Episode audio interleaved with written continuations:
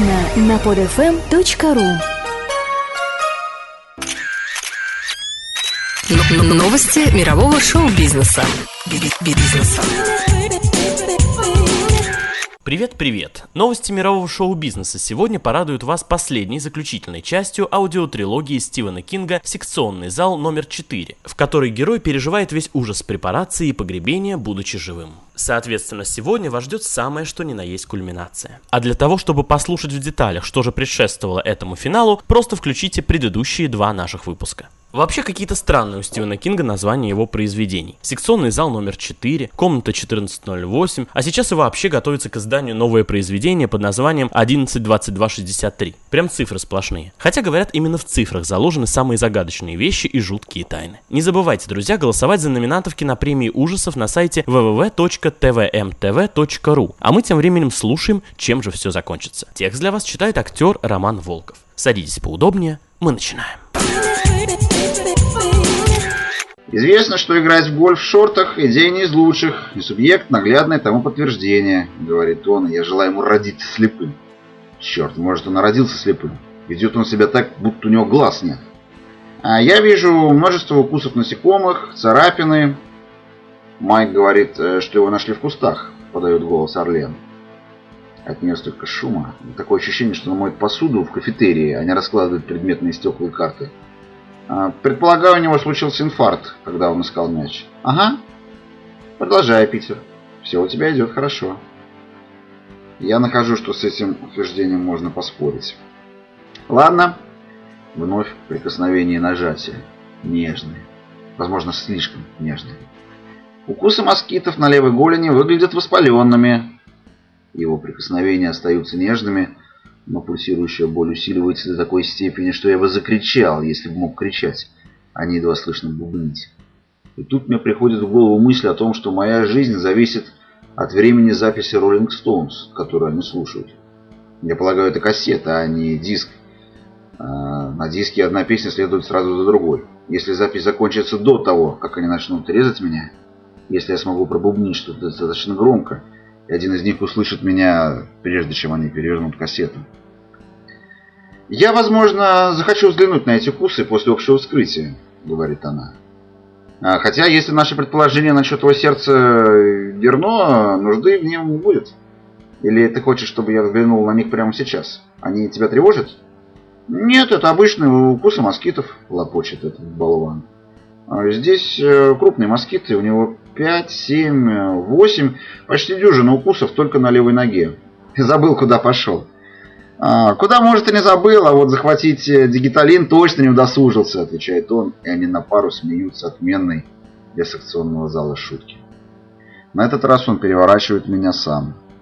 Должно быть вне себя от счастья, поскольку может продемонстрировать силу накачанных в тренажерном зале мышц, пряча от посторонних глаз укусы змеи в обрамлении москитных укусов. Я вновь, не мигая, смотрю в флуоресцентные лампы.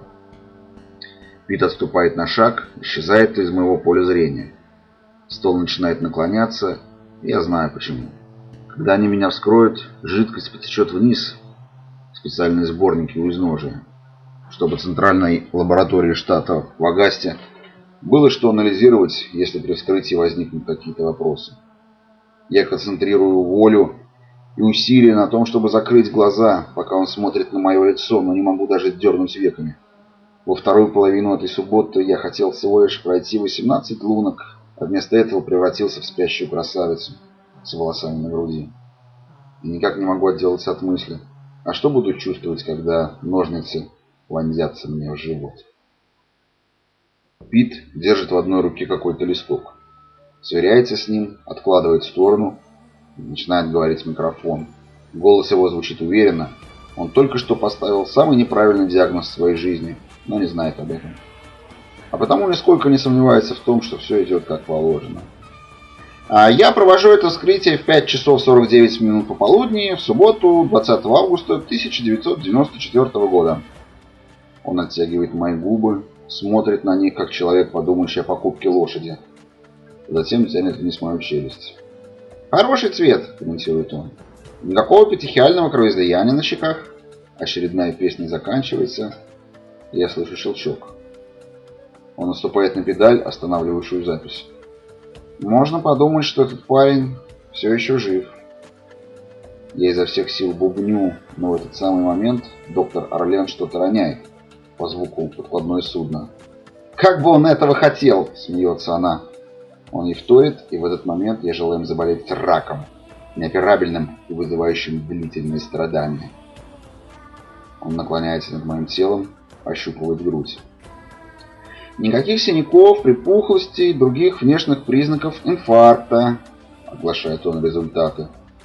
Большой сюрприз. Потом пальпирует живот. Я рыгаю. Он смотрит на меня, глаза округляются, челюсть чуть отвисает, я вновь отчаянно пытаюсь бубнить, зная, что он не услышит меня. Уже пошла песня «Начни со мной сначала». Но очень хочется думать, что бубнение в купе с рыганием прочистит ему мозги, видят, что вскрывать он собирается отнюдь не труп. «Извиняюсь за тебя, Гоуви, доктор Арален. Эта сука подает голос, стоя за моей головой и хихикает. Будь осторожен, Пит, у посмертной отрыжки отвратительный запах». Он театральным жестом разгоняет воздух перед собой, потом возвращается к прерванному занятию. Практически не касается паха, походе отмечая шрам на правой ноге, который с задней стороны бедра переходит на переднюю. Не заметил важную подробность, думаю я. Возможно, потому что она находится выше, чем ты смотришь. Невелика беда, мой дорогой пляжный мальчик, но ты также упустил из виду, что я живой. А вот это уже катастрофа. Он продолжает наговаривать в микрофон, по голосу чувствуется, что он осваивается в новой для себя обстановке. И я знаю, что его напарница, которая стоит у меня за головой, нет мысли о том, что ей придется перематывать назад пленку с записью этой части практического занятия, если не считать одного пустяка. Первый труп, который он собирается скрывать, живой человек. У Пита отлично все получается. Наконец он говорит. А, полагаю, я готов перейти к следующему этапу. В голосе, правда, рассказывает сомнение. Она подходит, мельком смотрит на меня, потом сжимает плечо Пита. Хорошо, действуй. Теперь я стараюсь высунуть язык. Так вот, по-детски продемонстрировать свое отношение к красавчику. Этого вполне хватило бы. Мне кажется, я чувствую язык и губы. Такое ощущение возникает, когда начинает отходить новокаиновая блокада. Вроде бы язык дернулся. Нет, наверное, я принимаю желаемое за дис... Да, да, дернулся, но только раз. Вторая попытка оканчивается полным провалом. Когда Пит берется за ножницы, Роллинг Стоунс переходит в следующую песню. «Подхвати огонь». «Поднесите зеркало к моему носу!» — кричу я им. «И увидите, как оно затуманится!» Неужели такая мысль не приходит вам в голову? Чик, чик, чик, черкают ножницы. Пит поворачивает ножницы так, что свет отражается от их блестящих лезвий. И я впервые уверен, на все сто процентов уверен, что это безумие будет доведено до логического конца. Режиссер не собирается останавливать съемку. Рефери не собирается останавливать поединок в десятом раунде. Мы не собираемся брать паузу, чтобы узнать мнение наших спонсоров. Питибой намерен вонзить ножницы в мой живот, пока я беспомощный лежу на этом столе, а потом вскрыть меня, как бандероль, прибывшую из Horchow Collection. Он вопросительно смотрит на доктора Арлен. «Нет», — воплю я. Мой голос бьется о темные стенки моего черепа, но не выплескивается изо рта. «Нет, пожалуйста, нет!» Она кивает. Давай, все у тебя получится. А, ты не хочешь выключить музыку? Да, да, выключи ее. Она тебе мешает? Да, она ему мешает. Она до предела затуманила ему мозги. Он даже решил, что его пациент мертв. Но, конечно, отвечает она, исчезает из моего поля зрения. Мгновением позже Мик и Кейт наконец-то замолкают. Я опять пытаюсь бубнить, но к своему ужасу обнаруживаю, не получается. Я слишком напуган.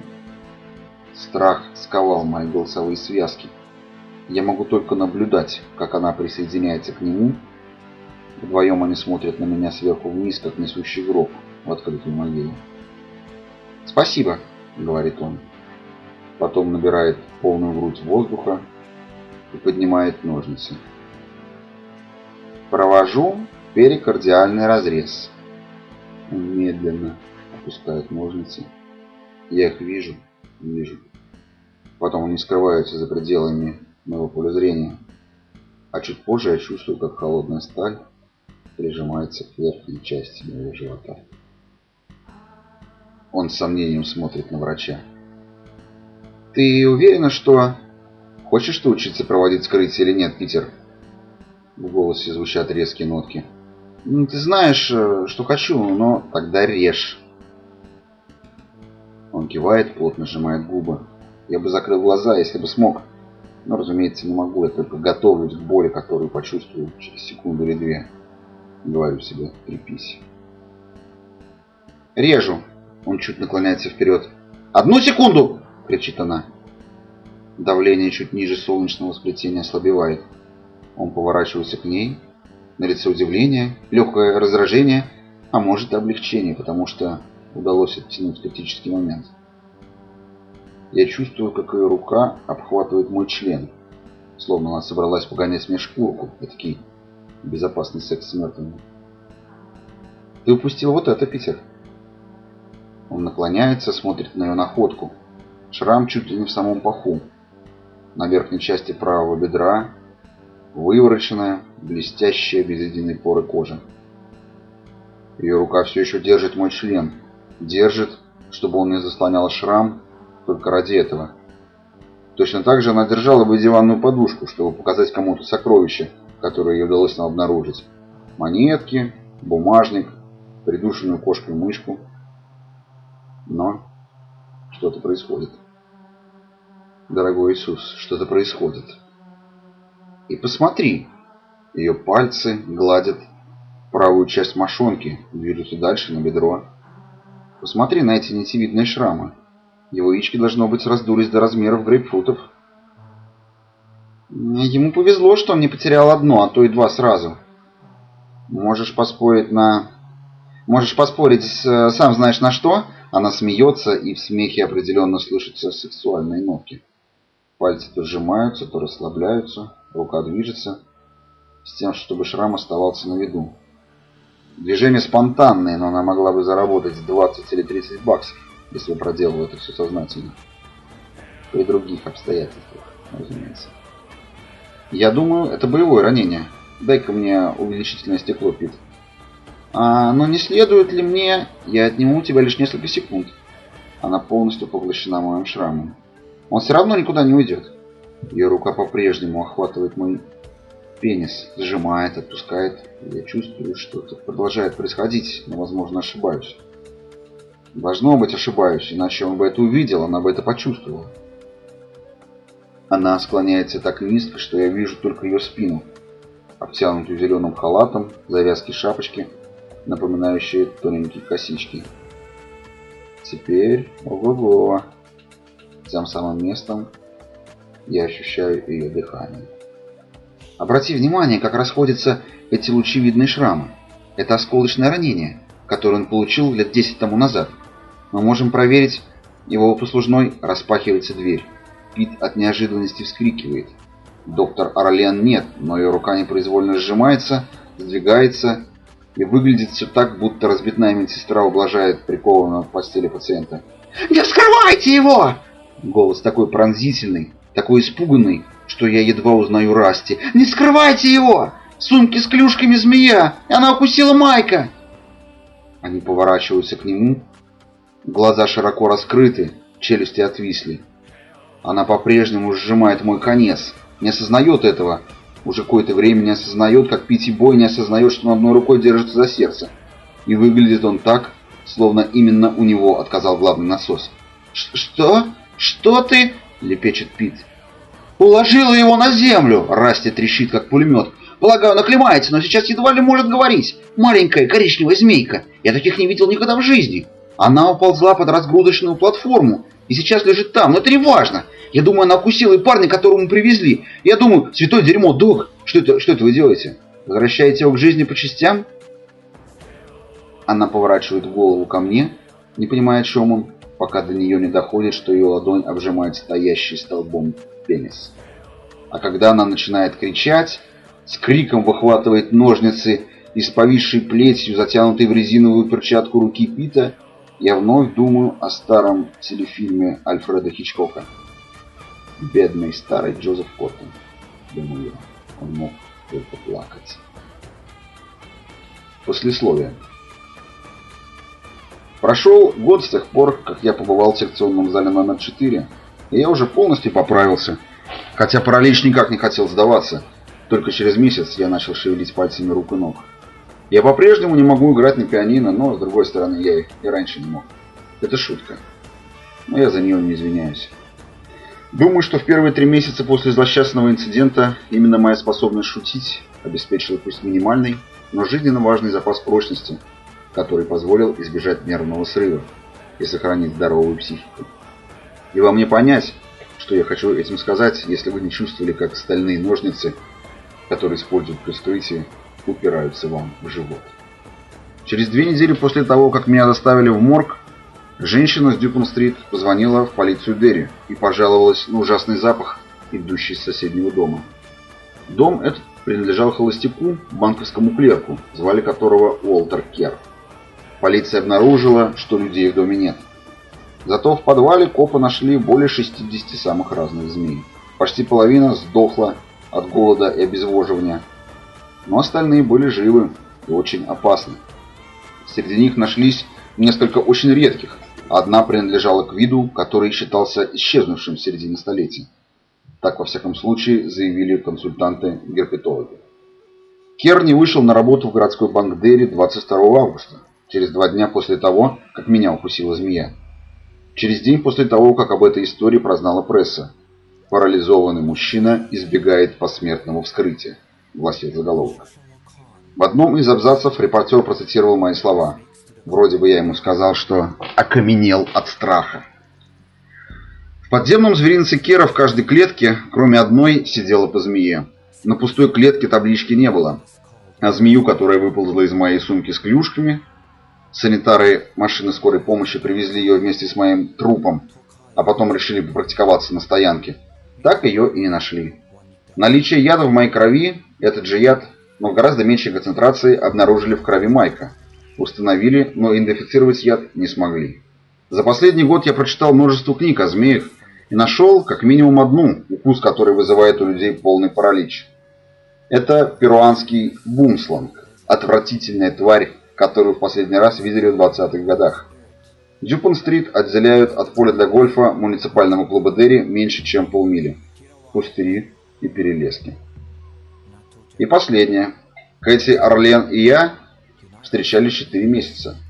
С ноября 1994 по февраль 1995. Расстались по взаимному согласию в силу сексуальной несовместимости. У меня вставал только тогда, когда она надевала резиновые перчатки. Ну да, так, наверное, тоже бывает. Вот и пришел конец. Конец этому произведению. В следующий раз будет новостной выпуск. Наши партнеры. Сеть мультимедийных магазинов в Москве, компания «Ливерпуль», а также сайты StarsLife.ru, FastTorrent.ru, .gnet, Видеоигр.нет, BigTorrent.ru, HorrorZone.ru и продюсерские компании Творческое министерство и Live Entertainment. С вами был Виктор Булангин в программе «Новости мирового шоу-бизнеса». Всем не страшной недели. Пока и до скорого. Новости мирового шоу-бизнеса. Скачать другие выпуски этой программы и оставить комментарии вы можете на podfm.ru.